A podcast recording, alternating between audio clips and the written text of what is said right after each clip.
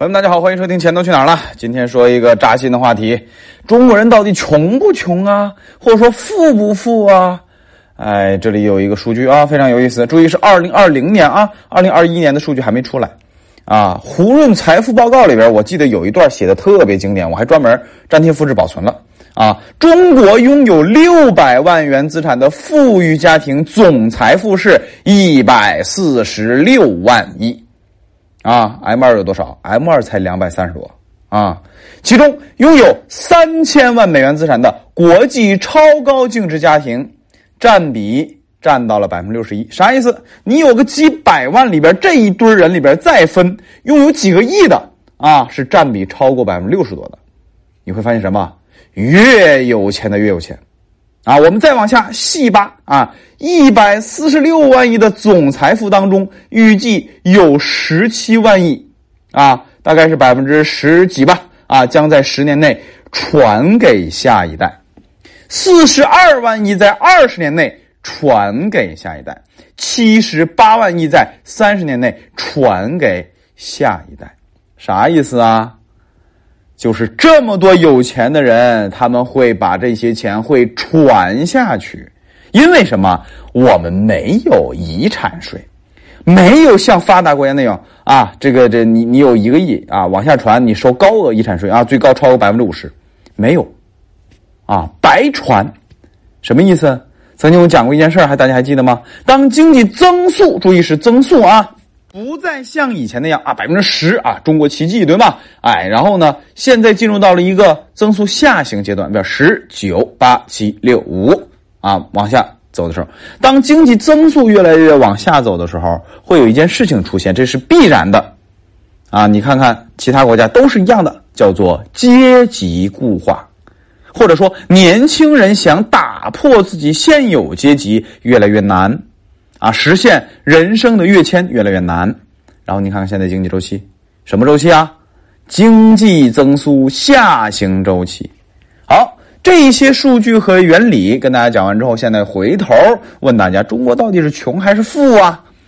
你要看有钱的那波人，那是真富，世界顶级的大富豪啊，那种顶天的国际超高的这个净值家庭，咱们中国的人数啊。呃，已经世界第一了，当然跟我们人数基数大有关，和这个经济体量大有关啊。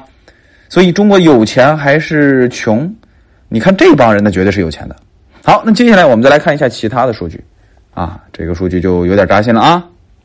中国的居民杠杆率的问题，这个不同口径是不一样的。比如说啊，如果不算上什么呢？不算上之前我讲过的啊，民间借贷呀，啊，清理中的那个 P to P 呀。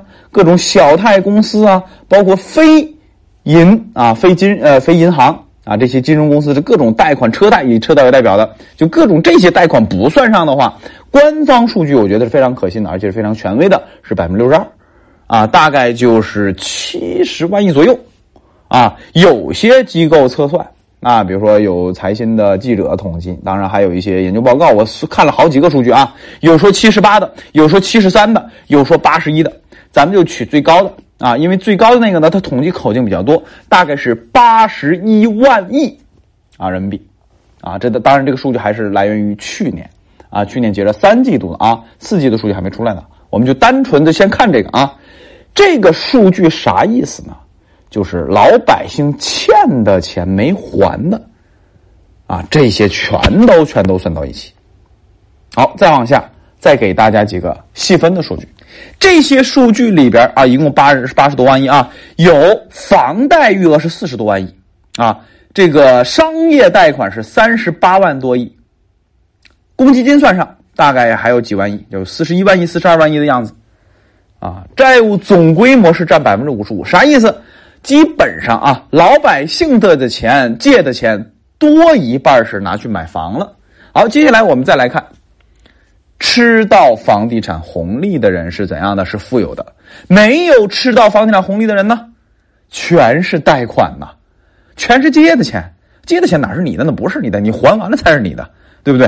啊，这个是有一个新概念，一定要提示大家：你贷款买房，这房不是你的啊，法律上不是你的啊，一定要注意啊！比如说你首付三十万，贷款七十万买了套房，这房是你押给了银行，银行给你钱，你才把房买下来了。这房不是你的，什么是你的？你把这个贷款还完就是你的，啊，这个一定要注意啊！但由于买房早的人房价涨了，所以呢，你不会有爆仓危险，所以基本上约等于也默认是你的了。但如果是这两年高位买房的人，你可得小心，别以为首付付了，房子就是你的了。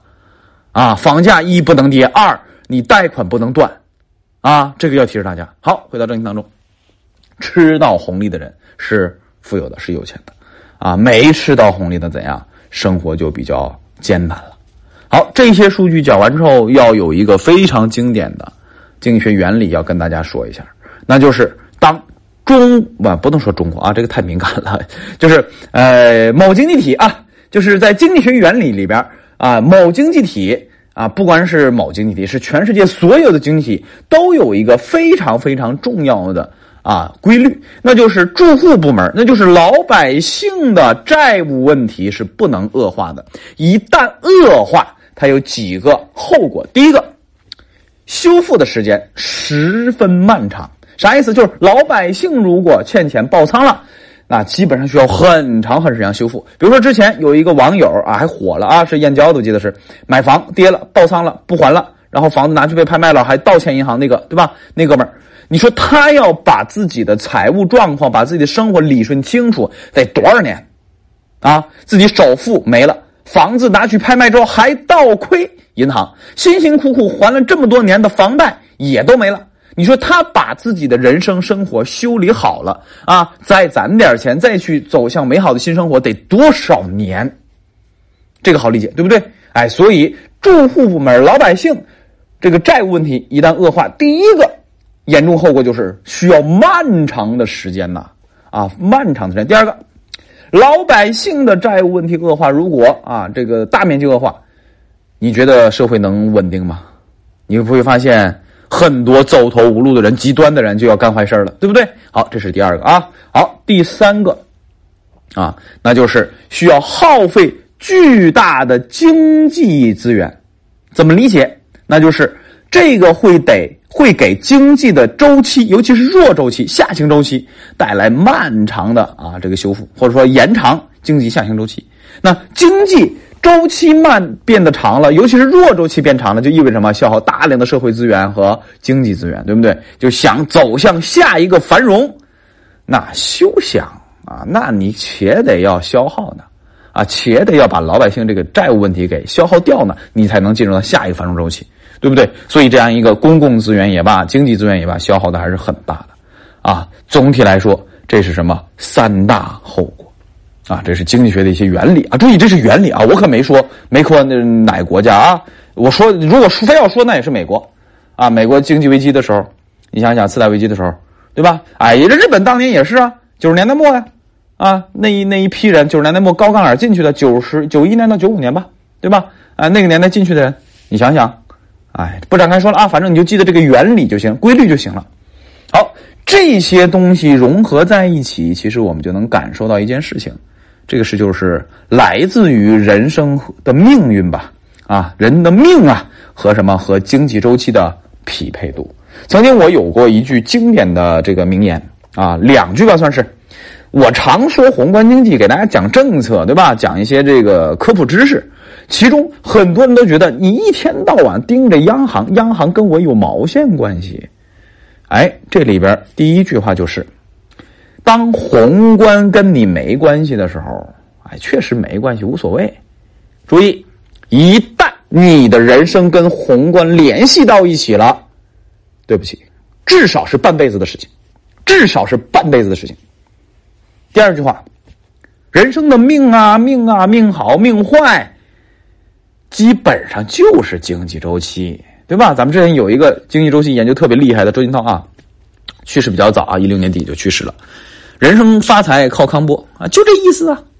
经济浩浩荡荡向上走的时候，你干点啥相对来说都容易一些。不是说人人都能成啊，因为总有那些啊脑子笨的人，总有那些后知后觉的人，总有那些韭菜，总有那些对吧？浪费人生的人，对不对？你经济周期繁荣，他也赚不到钱，对不对？吃喝嫖赌的赚到钱了也也也也自己败掉了，对不对？所以这个不算啊，不是所有人，而是对于大多数而言，机会相对来说容易一些，把握和没把握这是两回事啊。注意啊，是机会给到你总会是多一些的，对不对？哎，好，回到这个这个另一面上，当经济不好、经济周期不好的时候，你很努力，你都会发现，对自己的人生都很难有改观。啊，这就是经济周期对人生命运的影响。然后现在啊，我曾经对这个财经微微信公众号啊，财经非说不可，但是抖音号欢迎大家关注我啊，财经非说不可。我曾经写过一个文章，就是大家在借钱方面要谨慎，有三个共振，一个共振是经济周期，另一个共振是你所从事的行业周期，第三个共振是你自己的人生的周期。我年轻力壮，正是蓬勃向上的时候，我已经人到中年，后边增长可能要下来，甚至还有失业风险，就是三个周期，你要看至少两个共振，你就可以怎样借钱的时候稍微大胆点啊，三个共振那就干呐就行了，是吧？但现在经济这肯定共振不了了，因为咱们是增速下行周期嘛，对吧？然后呢，你所从事的行业啊，有些行业很哎很朝阳，对吧？然后这个人也年轻，正是积累经验，二十七八岁、三十岁啊，然后就未来要赚大钱的时候，正是这个时候，所以这个时候这类人就可能就啊借钱方面可以稍微积极一点。啊，但是有些行业就不行，比如说房地产行业，最近那么多房地产行业出清裁员，对吧？还有一些行业，对吧？政策出来之后就裁员、裁员、裁员，甚至行业都消失了，对不对？所以当行业没有共振、没有蒸蒸日上的时候，你更得小心了。所以啊，我们常说命运，命运除了跟经济周期有关，还有和什么有关？和从事的行业，难错入吧，入这个入错行就是这个啊，难怕入错行就是这个意思。你入错了一个朝阳行业，蒸蒸日上的时候，好好努力，你赚的就比别人多。对吧？好，再回到正题当中，啊，中国人到底是有钱呢，还是穷啊？这个事儿就非常的玄学了，因为现在的贫富差距已经把这两类人画成了平行线了，啊，平行线，所以永远永远不要再说单纯的说啊，中国人有钱啊，咱有钱。啊，等等等等，这是割裂的世界，这是平行的世界，啊！以后呢，咱们平时的时候千万别印象流，我谁谁谁啊，谁谁谁，我看到谁呢？我们这儿啊，怎么着怎么着了啊？我们这结婚这都二十万彩礼，五十万彩礼，对吧？我们那那那那谁一个月赚了十几万呢？啊，怎样怎样怎样？你们那儿那是你们那里啊，你们那儿不是全十四亿中国人啊？如果你们那赚的多，低调一点。啊，低调一点。好，回到正题当中，不展开说了啊。好，我们今天最重要的一个核心内容，就是要告诉大家，住户部门老百姓的负债情况是必须要稳定的，是不能出问题的。如果出问题了，这是大家都是承受不住的。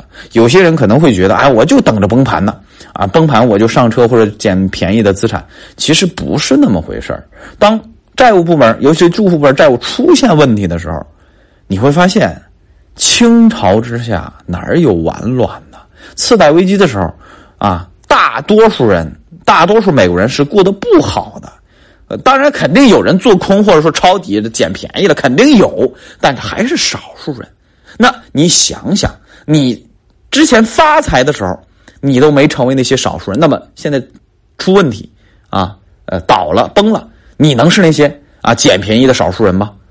对不对？咱们多数时候，咱老百姓还是大多数的那波人里边的，对不对？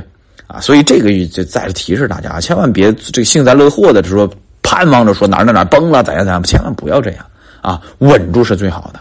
然后总结一下啊，住户不稳，不管是任何一个经济体、任何阶段，都是非常非常关键的一环，它的财务状况是不能出现问题的。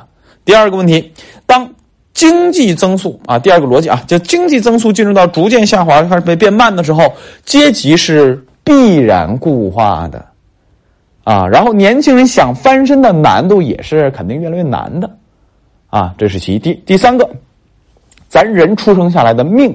其实就看你年轻那十年、二十年，二十岁到四十岁奋斗这二十年处在了什么经济周期？上行经济周期奋斗来说相对容易一些，下行经济周期你就需要什么？要比之前更加努力去奋斗才行啊！行了啊，多的不说了，咱们下期节目说什么？说住户部门的这个债务问题怎么解决，或者说宏观到微观到咱老百姓生活有哪些要点需要咱注意和影响？咱下期再说。